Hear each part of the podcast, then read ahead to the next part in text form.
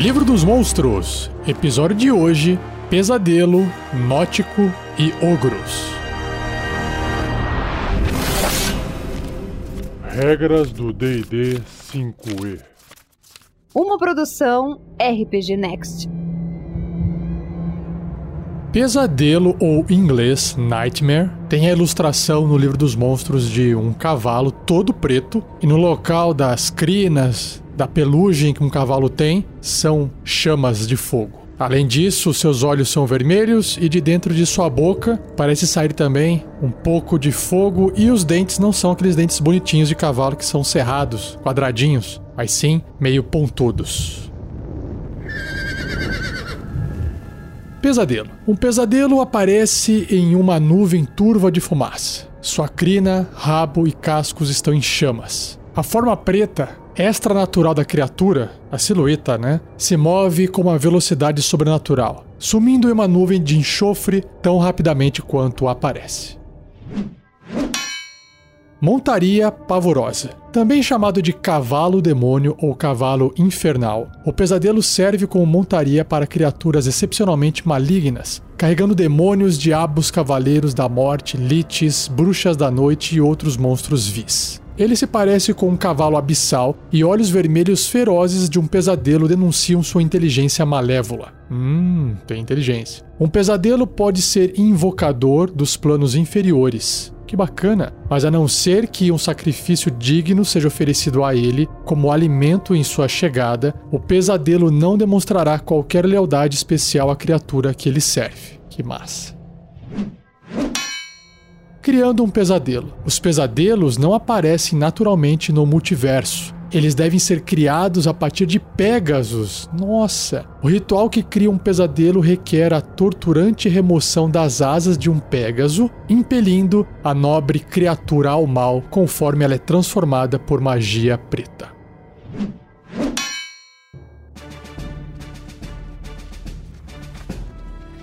Então, o bloco de estatísticas do pesadelo diz que ele é um corruptor grande, um fiend, neutro e mal. Sua classe armadura é 13, uma armadura natural, armadura baixa, né? Pontos de vida 68, aí sim, bons pontos de vida. Deslocamento 60 pés no chão, cavalo bem veloz. São 18 metros correndo. E voando, maior ainda, 90 pés ou 27 metros. Caramba! Em atributos físicos e mentais, ele tem força 18, bastante forte, destreza 15, uma boa destreza, constituição 16 também, legal, inteligência 10. Então, para um animal, é uma criatura inteligente, assim como um ser humano. Sabedoria 13 e carisma 15. Ele tem imunidade a dano de fogo, faz todo sentido fogo não causa dano nele nenhum. Em sentidos, ele tem percepção passiva de 11. Idiomas ele compreende abissal, comum e infernal, esses três idiomas, mas não pode falar, porque ele não tem estrutura vocal para isso. E seu nível de desafio é 3, ou 700 pontos de experiência. E aí ele tem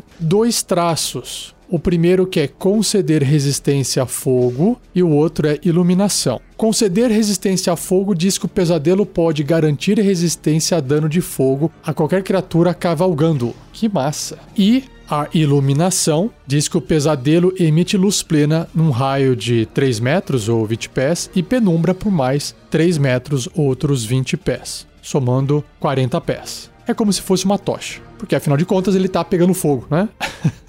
Ações ele tem dois: cascos e viagem etérea, caramba. Então, cascos é um ataque corpo a corpo com arma, mais 6 para atingir, alcance 1,5m um alvo, seja adjacente. Se acertar 13 ou 2d8 mais 4 de dano de contusão, mais 7 ou 2d6 dano de fogo. Faz todo sentido. E a viagem etérea diz que o pesadelo e até três criaturas voluntárias que estejam adjacente a ele, magicamente entram no plano etéreo a partir do plano material ou vice-versa. Que bacana, muito bom.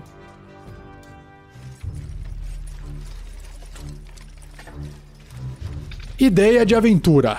Apesar de curtinho o texto que tem sobre o pesadelo, as informações que tem sobre ele são muito bacanas Primeiro, começando pela criação, ou seja, ele é um Pégaso que teve suas asas removidas e foi transformado em pesadelo por magia preta. Só isso já dá para começar uma aventura. Então eu iniciaria uma aventura numa cena de ação que existe um Pégaso. Esse Pégaso pode estar sendo montado por um NPC importante, um paladino, alguma coisa assim, e ser a única criatura capaz de voar pelo cenário enquanto faz o ataque contra um outro monstro mais forte. Então imagina uma cena onde, nesse caso, os aventureiros não são os protagonistas, não são as criaturas principais daquela cena. Então tem de repente um Lich lutando contra um paladino que está montado num Pégaso, por exemplo. Ou um demônio, ou um diabo. E aí os aventureiros estão tentando dar um suporte, vão flanquear a criatura, podem atacar à distância, o paladino pode falar assim, olha, não se aproximem, que essa, esse combate não é de vocês. Se vocês chegarem próximos, vocês podem morrer. Aí, de repente, um aventureiro ali de nível mais baixo chega perto, leva uma pancada e já desmaia. Já cai inconsciente, por exemplo. E a criatura, o monstro inimigo, tá focado no paladino. Pode dar muito errado? Pode, mas tem um paladino ali na história.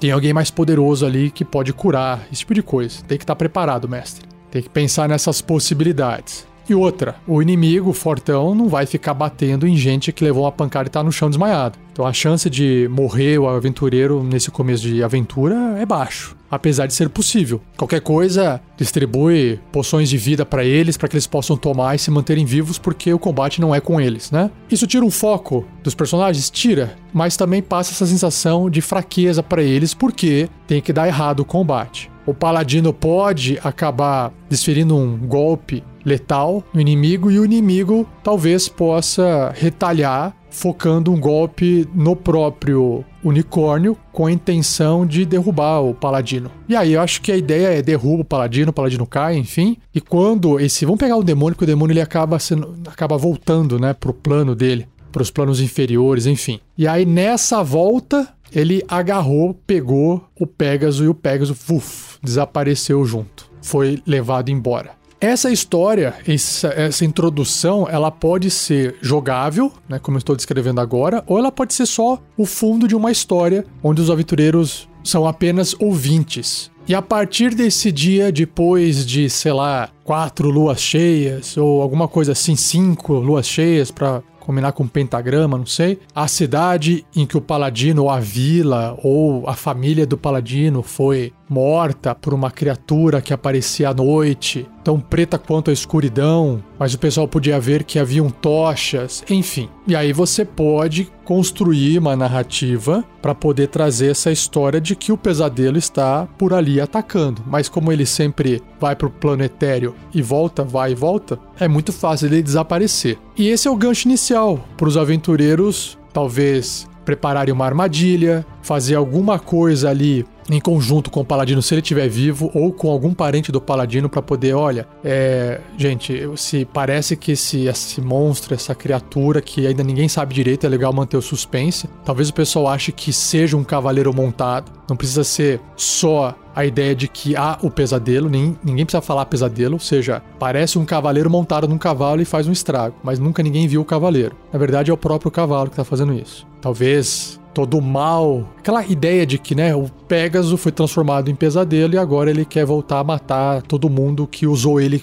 para combater o demônio, sabe? E aí, de repente, um parente lá do Paladino, se o Paladino não existe mais, estiver morto, né? Descobrem que, olha, eles estão vindo atrás da nossa família, então eu vou servir de cobaia aqui e vocês preparam uma tocaia. E aí isso faz parte da aventura, até aparecer o pesadelo e rolar um combate ali contra o pesadelo. Não precisa necessariamente ir até o final. Né? Imagino eu que se a criatura estiver morrendo, ela pode usar a viagem etérea como uma ação e partir para o planetário. E aí você pode ficar trazendo essa criatura sempre para incomodar os aventureiros no momento que você quiser. Então é um bicho um super trunfo aqui para poder, opa, preciso pesar um pouco mais esse combate. Opa, trouxe o pesadelo. Agora a coisa tá ficando muito difícil. Opa, o pesadelo foi embora. Só com essa ação de viagem etérea aqui, permite o mestre usar a criatura dessa forma, a qualquer instante. Muito bom. Até os aventureiros resolverem ir atrás do, do pesadelo no planetário, né? Então pode se estender essa aventura aí. Legal? É isso. Esse foi o exercício meu de criação de ideia de aventura, uma pequena sinopse. Se você também tiver sua ideia, você pode acessar o fórum do RPG Next, link no post desse episódio.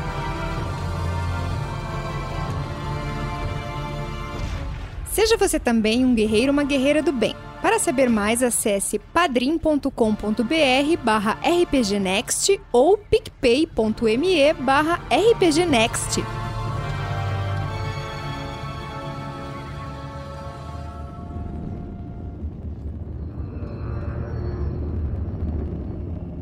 Próximo monstro é o Nótico, ou em inglês Nothic. E a ilustração que tem no livro, caramba, o que que parece isso? Imaginem um, uma espécie de sapo humanoide, então um sapo bicho feio, né? Que anda em duas patas, aquelas patas que dobram para trás, o joelho para trás, tem mais de um joelho assim, né? Tipo o calcanhar estendido para trás e aí vem a perna para frente, lembra um pouco pata de cachorro, sabe? E aí ele tem aquela pele toda meio nojenta, marrom e verde, meio musculoso com mãos com garras compridas e afiadas, só que o que chama atenção nessa criatura aqui não parece muito grande, mas talvez o tamanho de um ser humano, é que nas costas tem alguns espetos assim, não sei se é feito de ossos ou de pele dele, mas quando chega na cabeça, ele tem a aparência de um inseto de um olho só. Ele tem um olho gigante. O olho é muito grande, ocupa a testa inteira da criatura. Um olho grande, amarelo, esverdeado, com uma pupila preta no meio. E a boca dele com os dentes meio finos. Lembra um alien com um olho no lugar daquela carapaça que o alien tem, sabe? O bicho é bem feio. Vamos descobrir então o que a descrição fala sobre esse nótico.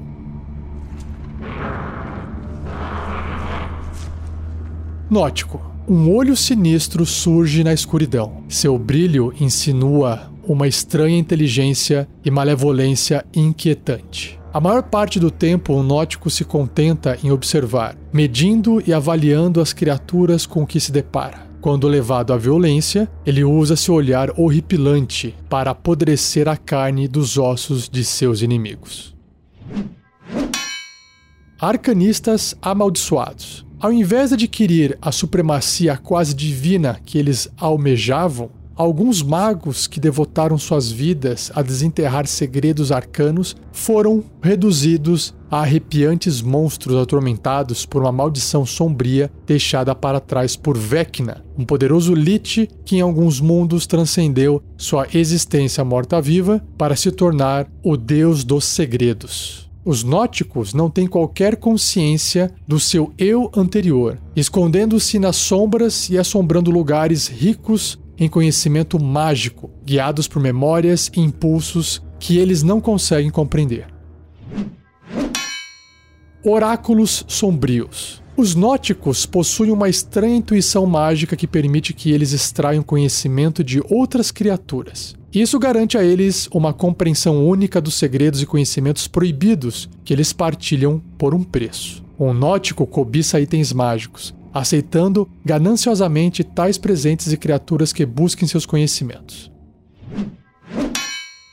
Espreitadores em locais mágicos. Os nóticos são notáveis por se infiltrarem academias arcanas e outros locais ricos em aprendizado mágico. Eles são guiados por um conhecimento vago de que existe um método de reverter a condição deles. Esse não é um sentido claro de propósito, mas sim um impulso obsessivo no fundo de suas mentes, como se fosse um instinto. Alguns nóticos são espertos o suficiente para perceber que isso é meramente uma parte da estranha lição por sua tolice, uma falsa esperança para impedi-los a buscar mais e mais segredos arcanos. you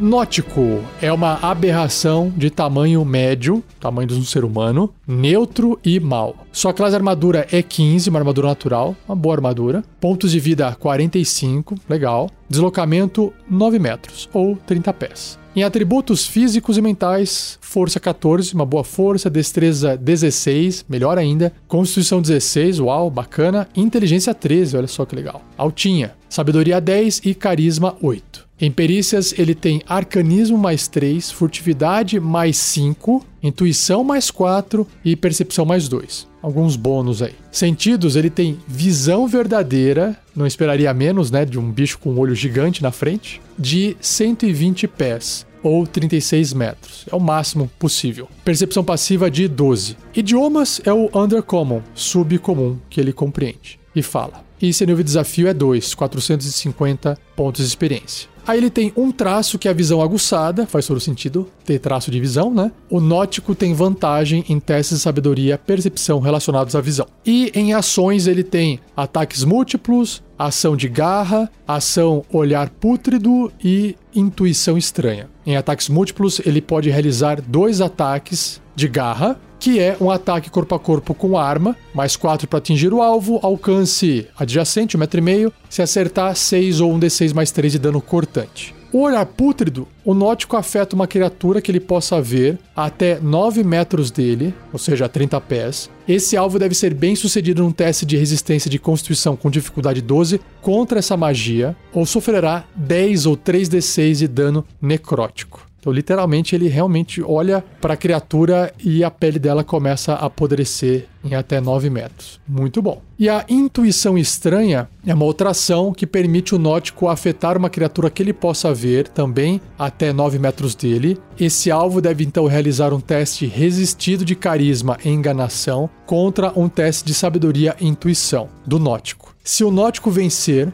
ele magicamente aprende um fato ou segredo sobre o alvo e o alvo vence automaticamente se for imune a ser enfeitiçado. Imune, não resistente, hein? Muito bom. Esse é o Nótico. Vamos agora para a ideia de aventura.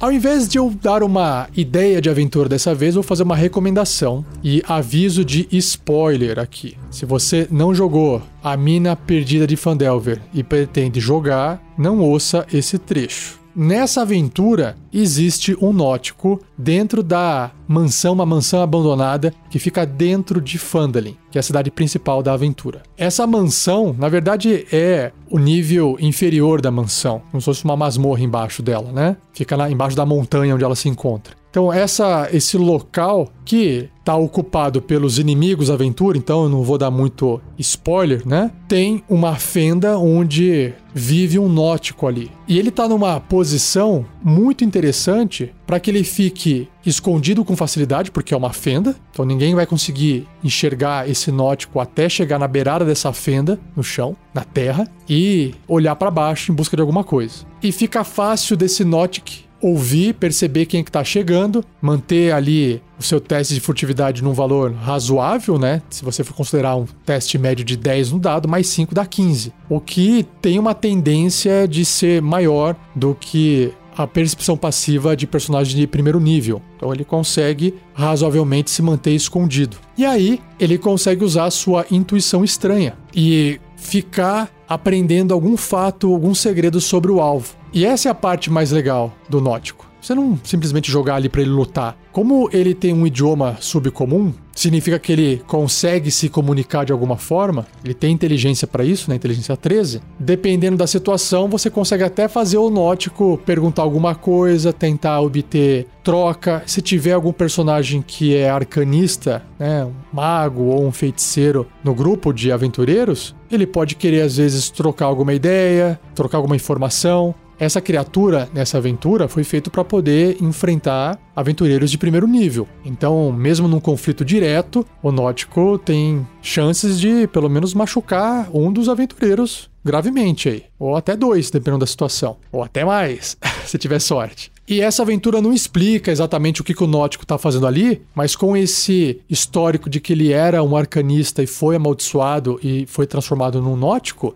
Nótico lembra bastante o Gollum do Senhor dos Anéis. Então, uma boa referência é o Gollum querendo mais poder, mais magia, ainda sendo uma criatura meio fraca, né? Para os padrões de aventura fantástica. E mesmo que você queira usar ele em aventuras onde os aventureiros estão com níveis bem mais altos, só usando ele de roleplay para baixo e para cima, tentando ir atrás das magias, tentando seguir os aventureiros para poder tentar pegar o que sobrar de conhecimento para trás, fica até interessante ele perseguindo os aventureiros de longe, por exemplo. Se ninguém quiser enfrentá-lo diretamente e matá-lo, ele até pode fugir se for o caso, porque ele é inteligente, né? Como ele não é caótico, ele não tem uma tendência, um elemento caótico, ele tem um certo bom senso e vai manter distância segura se ele vê que aquilo é melhor para ele. E se você quiser ver esse nótico em ação na aventura da Mina Perdida de Fandelver, ouça os primeiros episódios do Tarrasque na Bota, quando os aventureiros entram nessa mansão abandonada atrás de informação sobre os marcas vermelhas. Vocês vão perceber a cena aterrorizante que foi criada com essa criatura que ninguém estava vendo. Ficou muito legal. Recomendo.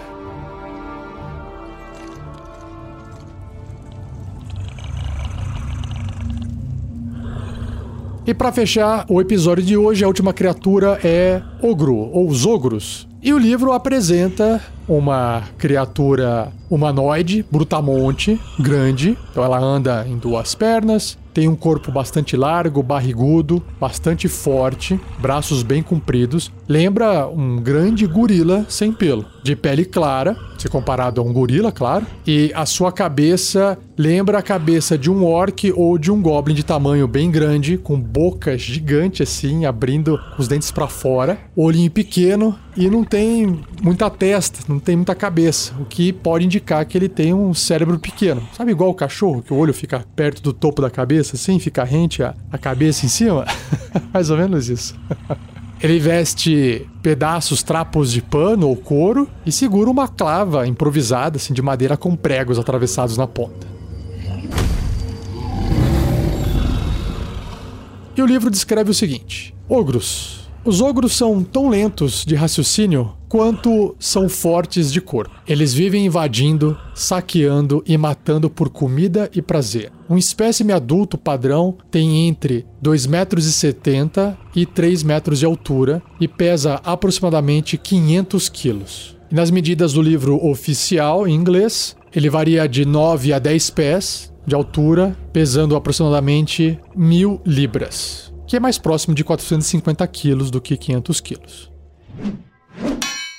Temperamento furioso. Os ogros são notórios por seus temperamentos voláteis, que se inflam com a menor percepção de ofensa. Insultos e xingamentos podem despertar a ira de um ogro num instante. Assim como roubar deles, esbarrar, apontar ou cutucar, rir deles, fazer caretas ou simplesmente olhar para ele de forma errada. Quando sua fúria é incitada, um ogro ataca em um acesso de raiva frustrada, até que não reste mais nenhum objeto ou criatura para esmagar. Glutões horrendos. Os ogros comem praticamente tudo, mas eles têm uma preferência especial pelo gosto dos anões, halflings e elfos. Sempre que podem, eles combinam jantar com prazer, perseguindo vítimas correndo nas redondezas antes de comê-las cruas. Se restarem vítimas suficientes após o ogro ter se empanturrado, ele pode fazer uma tanga de pele de suas presas e colares de seus ossos restantes. Essas miscelâneas macabras são o ápice da cultura dos ogros. Coletores gananciosos. Os olhos de um ogro brilham com avareza quando eles veem as posses de outrem. Os ogros carregam sacos rústicos em seus sacs, os quais eles enchem com fabulosos tesouros, entre aspas, pegos de suas vítimas. Podem estar inclusos uma coleção de elmos surrados, um pedaço de queijo mofado, um tufo duro de pelos de animais presos, como uma capa, ou um porco esperneante salpicado de lã. Ogros também adoram brilho de ouro e prata e eles irão lutar um com os outros por pequenos punhados de moedas. Criaturas mais espertas podem ganhar a confiança de um ogro, oferecendo ouro ou uma arma forjada para uma criatura do tamanho dele. Estupidez lendária. Poucos ogros podem contar até 10, mesmo olhando para seus próprios dedos. A maioria apenas fala uma forma rudimentar de gigante e tem um conhecimento limitado de palavras em comum, tipo o Homem das Cavernas, né? Os ogros acreditam no que lhes é contado e são fáceis de enganar ou confundir, mas eles quebram as coisas que não compreendem.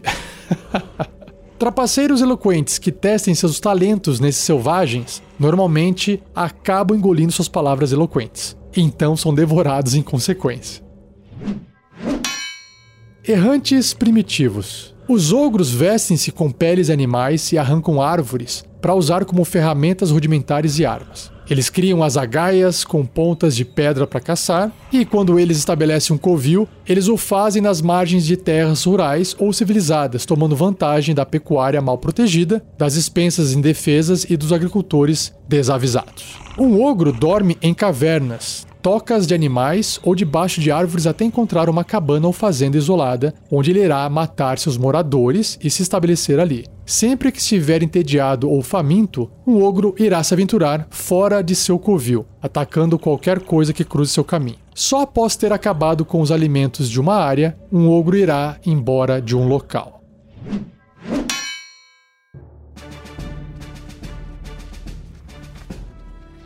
Bloco de estatísticas do ogro. Ele é um gigante grande. Ah, que legal, ele é considerado um gigante mesmo. E caótico e mal. Faz sentido? Sua classe armadura é 11, concedida também por um gibão de peles, ou uma armadura de pele, né, de animal. Tem 59 pontos de vida e deslocamento de 12 metros. Rapidinho, rapidinho. São 40 pés. Em atributos, é claro, né? Força 19, super forte. E a destreza 8, bem desengonçado. Constituição 16, alta. Inteligência 5, caraca, bem burrão mesmo. Sabedoria 7 e carisma 7. Então, atributos mentais todos bem abaixo da média. Em sentidos, ele tem visão no escuro de 18 metros ou 60 pés, que dá uma vantagem para ele, e percepção passiva de 8, o que não dá vantagem nenhuma para ele.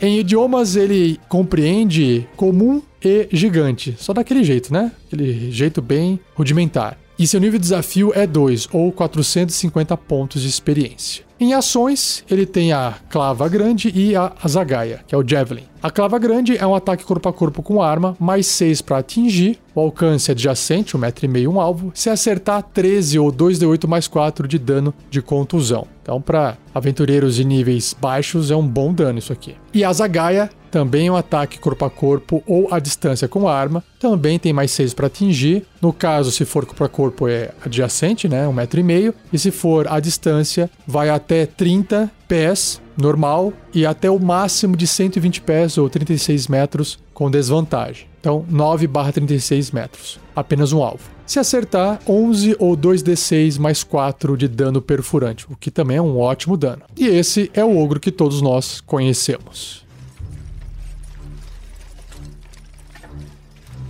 Ideia de aventura. Bom, ogro com certeza é um tipo de monstro que muitos já enfrentaram controlando seus personagens. Então, a minha ideia de aventura aqui é subverter um pouco essa ideia do ogro, porque é comum todo mundo entender e compreender como é que um ogro se comporta, como é que ele funciona. Isso que é legal. Então, pega aqui, vamos pegar aqui exatamente a descrição que tem de errante primitivo dele. Os aventureiros estão em alguma cidade, chega alguém gritando, chega alguém desesperado que a sua casa foi tomada por um ogro. E lá ele ficou, matou quem estava lá, tá comendo os porcos, as vacas, Talvez possa ser um casal de ogros, enfim. E eles estão curtindo a vida deles lá, do tipo, achamos aqui um lugar pra gente poder morar e comer à vontade. Só que como eles são burros, é natural que eles não saibam que a cidade mais próxima pode ir atrás de guardas ou aventureiros para poder espantar os ogros. E é aí que os aventureiros entram. E eles são levados até esse local para simplesmente fazer um trabalho de matar ou expulsar os ogros da região. Um combate se inicia, a coisa se resolve, até aqui nenhuma novidade, certo? Mas pode ser que um ou mais ogros se for o caso, estejam usando algum item mágico que eles encontraram em algum lugar. E esse item mágico aumenta a inteligência do ogro. Então ele vem agindo como ele estava habituado a agir, com instinto, mas ele passou a ser uma criatura mais curiosa. E pode ser que até mesmo antes de um combate começar, ou até talvez durante um combate, ele resolva mudar a sua atitude e não ser tão furioso, tão caótico assim, e tentar negociar alguma coisa, tentar conversar. E aí isso pode dar brecha para os aventureiros conversarem ou não com esses ogros. É claro que os aventureiros podem acabar ignorando tudo isso e atacar até matar, mas é difícil quando você começa a puxar uma conversa. Talvez o combate vá até o final e os aventureiros não matem os ogros, acabem só nocauteando, e aí desenrola uma conversa. Uma conversa talvez onde que você encontrou esse item que você está vestindo? Talvez um elmo na cabeça bonito, mágico, que não combina com nada que o ogro esteja vestindo para poder chamar bastante atenção. E aí pode desenrolar alguma outra coisa, levar os aventureiros para alguma outra aventura. Será que eles podem fazer algum tipo de parceria? Parceria que eu digo assim: não vamos te matar se você nos levar até onde você encontrou esses itens. E aí resolve o problema de tirar os ogros da cidade e levar até um outro ponto onde os aventureiros podem acabar se envolvendo com uma outra coisa acontecendo. Ou será que tudo isso não foi só uma armadilha? Ou será que isso não foi planejado? Talvez os ogros nem saibam, mas isso foi plantado, isso foi feito de propósito para justamente atrair talvez criaturas para mais itens mágicos onde tem alguma outra criatura esperando essas vítimas aparecerem, que não são os ogros, obviamente. São os aventureiros despreparados. E aí você pode desenrolar a sua aventura. Aventura one shot, curtinha, ou emendar em sucessões de eventos para fazer uma aventura maior. Essa é a minha ideia. Se você tiver a sua, quiser compartilhar, já sabe, fórum do RPG Next. Ou também, se não quiser escrever no fórum, pode compartilhar onde você está ouvindo esse episódio agora.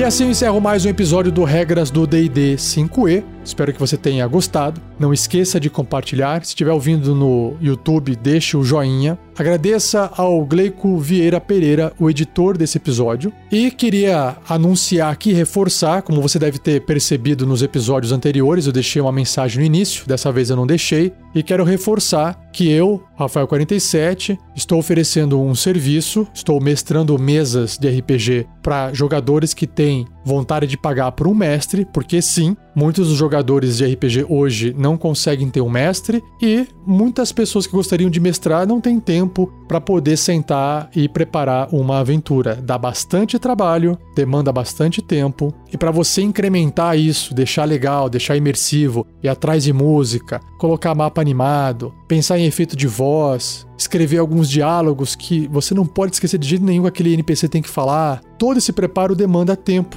E eu sei que você que está me ouvindo provavelmente tem muita vontade de jogar RPG, mas também não tem com quem jogar. Principalmente por causa de falta de mestres. Não porque as pessoas não querem mestrar, é porque dá trabalho. Então, se você quiser conhecer o meu serviço, entre no post desse episódio que lá tem link. Mas se você quiser acessar já, digita bit.ly, bit.ly, bit.ly, barra quero jogar RPG, tudo junto. Isso vai te dar acesso a um formulário e lá dentro tem mais explicações sobre o meu serviço. Você vai poder ler um documento que tem as cláusulas e um outro documento que tem o código de conduta, porque não é qualquer pessoa de qualquer idade, de qualquer perfil que vai poder jogar junto comigo nas minhas mesas, por mais que você queira pagar. Eu prezo por uma série de valores e isso está dentro desse documento. E se você estiver de acordo, será muito bem-vindo. Bom, é só você acessar o link, preencher o formulário, que eu vou entrar em contato com você e a gente conversa mais sobre isso depois. E não perca o próximo episódio, onde eu irei abordar, irei apresentar os limos, que também são conhecidos como uses do livro dos monstros. Beleza? Então é isso. Obrigado, um abraço e até o próximo episódio.